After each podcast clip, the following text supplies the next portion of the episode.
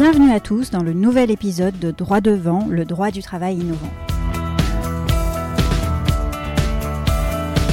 Droit devant, c'est un podcast consacré au droit social et c'est ma manière de vous livrer des conseils concrets sur cette matière technique émouvante qu'est le droit du travail.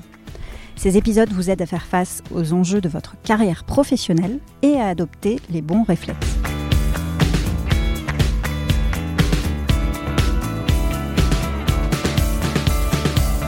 Alors avant de rentrer dans l'épisode du jour, eh bien je voulais prendre quelques petites minutes pour vous remercier chaleureusement de tous les messages que vous laissez sur les réseaux sociaux et euh, sur iTunes également avec euh, les petites étoiles que vous postez sur euh, l'application de podcast d'iTunes et les messages aussi. Alors là par exemple, j'ai Fanny qui dit découvert grâce à l'interview de Pauline Legnaud, ce podcast est très intéressant notamment pour les entrepreneurs comme moi qui souvent sont un peu perdus en matière de droit du travail, on en veut encore. Donc merci, c'est le genre d'encouragement qui fait vraiment chaud au cœur dans ce dans ce projet euh, qui nous mobilise bien et donc euh, c'est extrêmement agréable de lire ce genre de retour sur nos travaux.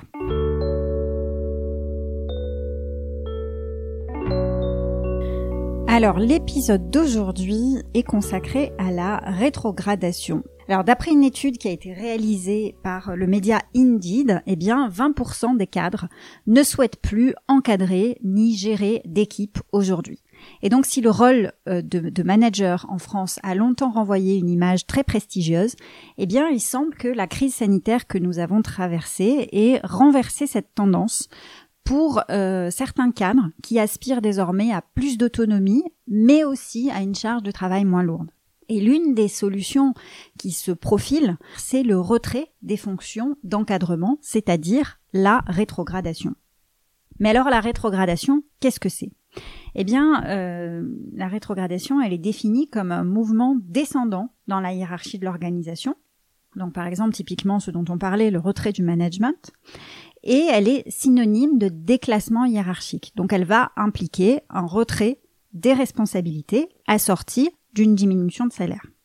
Il existe deux types de rétrogradation. D'abord la rétrogradation volontaire, euh, ça serait un mouvement à l'initiative du salarié, typiquement un salarié qui ne voudrait plus donc manager d'équipe, par exemple, et un retour à un poste inférieur qui va mieux convenir à ses besoins. Et puis on a aussi les rétrogradations qui sont clairement moins agréables, qui sont appelées rétrogradations involontaires, celles qui sont initiées par l'employeur et que le salarié va subir. En pratique, la rétrogradation, elle va pouvoir correspondre à un changement de poste, à une modification de l'échelon ou à des responsabilités moindres. Néanmoins, il faut garder à l'esprit une chose très importante, c'est que la rétrogradation soit volontaire, c'est-à-dire voulue par le salarié, ou qu'elle soit involontaire et qu'elle soit subie, eh bien, elle suppose l'accord du salarié. Le salarié peut tout à fait refuser une modification de son contrat de travail c'est-à-dire une rétrogradation, puisqu'en réalité la rétrogradation est une modification du contrat de travail. Donc le salarié va pouvoir refuser cette modification de son contrat de travail sans que ce refus ne puisse constituer ni une, une faute, ni un motif de licenciement. Et deuxième euh, grand principe qui, qui existe et qu'il faut connaître, c'est qu'en droit du travail, les sanctions pécuniaires sont strictement interdites. Ça veut dire que l'employeur ne peut pas diminuer la rémunération de son collaborateur pour le sanctionner. Et donc la rétrogradation, quand on parle de rétrogradation, celle-ci suppose nécessairement une baisse, un retrait des responsabilités, parce que euh, pour écarter en réalité ce qu'on vient de dire, c'est-à-dire une sanction pécuniaire qui pourrait être qualifiée comme ça.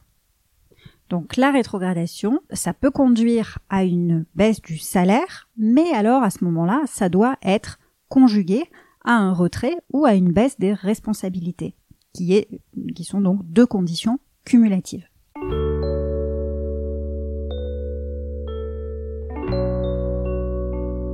Alors, euh, pour entrer dans le vif du sujet, euh, deux euh, situations peuvent se présenter. Vous êtes salarié et vous venez d'apprendre que votre employeur souhaite vous rétrograder. La question qui se pose, c'est comment réagir?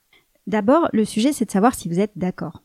Est-ce que cette rétrogradation qu'on vous présente euh, et que vous êtes sur le point d'accepter, eh bien, vous la souhaitez réellement? Est-ce qu'elle est librement consentie? Il est important que l'employeur euh, vous octroie un délai de réflexion durant lequel vous allez, que vous allez pouvoir mettre à profit pour réfléchir à cette possibilité d'être rétrogradé. Donc sachez, comme je viens de vous l'expliquer jusqu'à avant, que vous avez la possibilité de refuser cette rétrogradation qu'on ne peut que vous proposer, mais en aucun cas vous imposer. Alors ce qui est difficile, et c'est là qu'il faut parfois être vigilant, c'est que parfois la rétrogradation peut être déguisée en un simple changement de poste par l'employeur.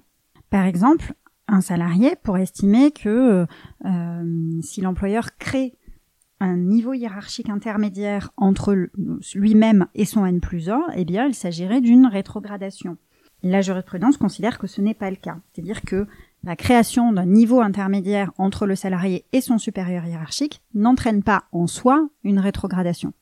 Mais donc dans ces faits, parce que là c'était euh, un arrêt de la Cour de cassation, donc c'était la Cour de cassation qui s'était prononcée sur des faits bien précis, euh, dans les, les faits qu'elle avait analysés, eh bien les juges avaient vérifié que les fonctions qui étaient exercées par le salarié n'avaient pas été impactées par la création de cet échelon intermédiaire, et que effectivement euh, la dénomination de son poste n'avait pas non plus été euh, modifiée et qu'il n'y avait pas eu d'atteinte à ses responsabilités et que dans ces conditions il ne pouvait pas être considéré que le salarié en question était rétrogradé. À l'inverse, je vais vous parler maintenant d'un dossier qu'on a eu à traiter au cabinet. Donc c'est une jeune femme qui avait été embauchée en tant qu'administratrice au sein d'une fondation, une fondation euh, culturelle. Et cette fondation était très liée au pouvoir politique d'un gouvernement étranger que je ne cite pas, mais il se trouve que dans ce pays étranger, il y avait eu des élections présidentielles dans le pays, et qu'à l'issue du scrutin, eh bien, euh, il y avait un bouleversement politique. Et ce changement politique, en France, avait induit comme modification que on avait nommé à ses côtés quelqu'un qui avait exactement en fait le même intitulé de poste qu'elle, euh, et euh, qui était très proche du nouveau pouvoir politique en place. Et donc on avait nommé véritablement un homologue sur le même poste, avec le même intitulé de poste, et il se trouve que ce n'était alors, euh, la nomination d'un homologue n'est pas un problème en soi, c'est-à-dire que l'employeur peut toujours nommer un homologue parce qu'il y a une surcharge de travail et donc on va décider euh, stratégiquement, l'entreprise prend la décision de recruter quelqu'un pour venir renforcer l'équipe.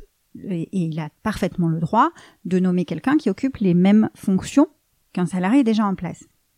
Mais là, ce qui posait problème, c'est qu'il n'y avait donc pas suffisamment de travail et de responsabilité pour que les deux, euh, ces deux personnes soient occupées à temps euh, complet. Et donc, il avait fallu euh, retirer des fonctions, des missions, des responsabilités à notre cliente pour les confier à la personne nouvellement recrutée.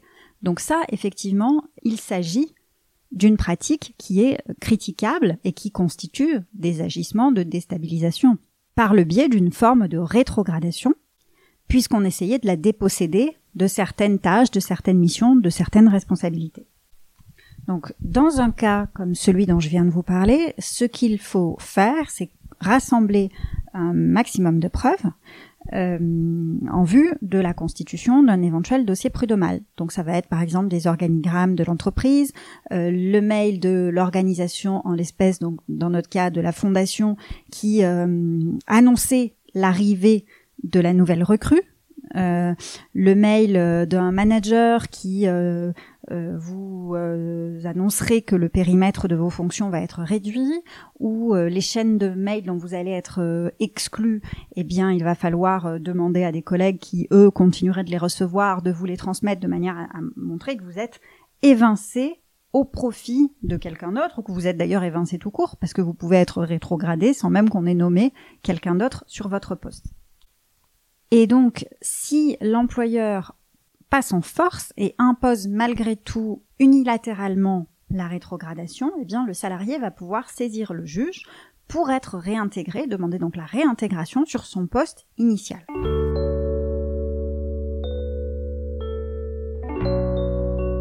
Alors, la deuxième situation qui peut se présenter, c'est que, à l'inverse, vous n'êtes pas salarié, mais vous êtes employeur et vous souhaitez cette fois rétrograder un salarié. Comment est-ce qu'on doit procéder et est-ce qu'il y a d'abord une procédure à suivre qui serait euh, obligatoire à respecter si on veut proposer une rétrogradation à un salarié? Alors oui, il y a une procédure à respecter. D'abord, l'employeur va devoir vérifier s'il peut concrètement rétrograder le salarié, c'est-à-dire notamment en vérifiant si cette sanction de la rétrogradation est prévue par le règlement intérieur de l'entreprise. C'est la première démarche à effectuer. Et surtout, la rétrogradation n'est pas une sanction anodine. Donc si elle fait suite à des reproches qu'on formule aux salariés, est-ce que ces reproches sont suffisamment graves pour justifier une telle mesure? Donc on n'est pas sur un simple avertissement, on est vraiment sur une mesure qui affecte le contrat, les conditions de travail du collaborateur. Donc cette décision de rétrograder le salarié ne doit vraiment pas être prise à la légère. Et d'ailleurs, en cas de contentieux, le juge va apprécier non seulement la justification de la décision de l'employeur, mais aussi regarder si la sanction est proportionnée aux faits qui sont reprochés au salarié. Et ensuite, eh bien, si c'est le cas et qu'on l'employeur décide de rétrograder, il va ensuite falloir dérouler la procédure disciplinaire habituelle, c'est-à-dire convoquer le salarié à un entretien euh, préalable, tenir l'entretien en préparant son contenu en amont, et puis notifier la proposition de rétrogradation au salarié. Et ce courrier de proposition de rétrogradation, il doit préciser que le salarié a la possibilité de refuser puisque cette rétrogradation est une modification de son contrat de travail, on doit déjà lui laisser un, temps de réflexion suffisant pour se prononcer, et on doit également préciser dans le courrier qu'il a la possibilité de refuser. Et cette précision, elle est faite au fin de pouvoir valablement s'assurer de son consentement. Si le salarié refuse, eh bien à ce moment-là, l'employeur a deux alternatives. Soit il renonce à la sanction, à la rétrogradation qu'il envisageait, soit eh bien il décide d'en prononcer une autre. Et à ce moment-là, il va falloir immédiatement engager une nouvelle procédure disciplinaire pour prendre une autre sanction. Il pourrait par exemple s'agir d'une mise à pied ou encore d'un licenciement. Et donc si l'employeur décide d'opter pour le licenciement, il faut être très vigilant parce qu'en fait, le licenciement ne va pas être fondé sur le refus du salarié d'accepter la rétrogradation, parce que ça c'est légitime et il a le droit de le refuser, mais bien sur les faits fautifs initiaux l'employeur euh, avait décidé de, faire valoir pour rétrograder le salarié. Donc il faut que les faits soient vraiment d'une particulière gravité, puisque le licenciement pour faute, c'est l'ultime mesure disciplinaire qui est à la disposition de l'employeur. Il y a un autre point qui n'est pas tellement juridique, mais auquel il faut être très vigilant, c'est que quand on procède à une rétrogradation, eh la communication de l'entreprise est très importante pour que la mesure soit le mieux acceptée possible par la personne qui l'a subi. Donc l'employeur ne doit jamais annoncer publiquement une rétrogradation auprès des équipes parce que ça pourrait être vu comme une circonstance vexatoire pour le collaborateur. Et donc il est même préférable que cette annonce, euh, si on doit faire une annonce sur la nouvelle fonction qu'occupe le salarié, bien que cette annonce soit le fruit d'une concertation qui aura lieu entre le salarié et la direction. Donc vraiment associer la personne au message qu'on fait passer dans l'entreprise, c'est une bonne pratique qui peut éviter euh, quelque chose qui s'apparenterait à une circonstance vexatoire ou à, une, double sanction finalement pour le salarié qui en est victime. Et de même, une autre, solution qu'il faut envisager, c'est que, par exemple, quand on s'apprête à promouvoir un collaborateur et qu'on ne sait pas euh, qu'on a besoin de valider ses compétences, parce qu'on s'apprête à, à lui donner euh, des fonctions, des responsabilités complémentaires, on peut envisager en tant qu'entreprise d'assortir ces nouvelles fonctions d'une période probatoire. C'est une sorte de période d'essai interne qui va permettre de, au salarié d'abord de s'assurer que son nouveau poste lui convient complètement, mais qui va permettre aussi à l'employeur de tester les aptitudes qu'il avait identifiées chez le collaborateur. Et si jamais eh bien, ces nouvelles fonctions qu'on lui donne ne sont pas en adéquation avec les attentes que l'entreprise peut avoir, eh bien à ce moment-là, on va activer la période probatoire et donc ça évitera les incompréhensions et les tensions inutiles.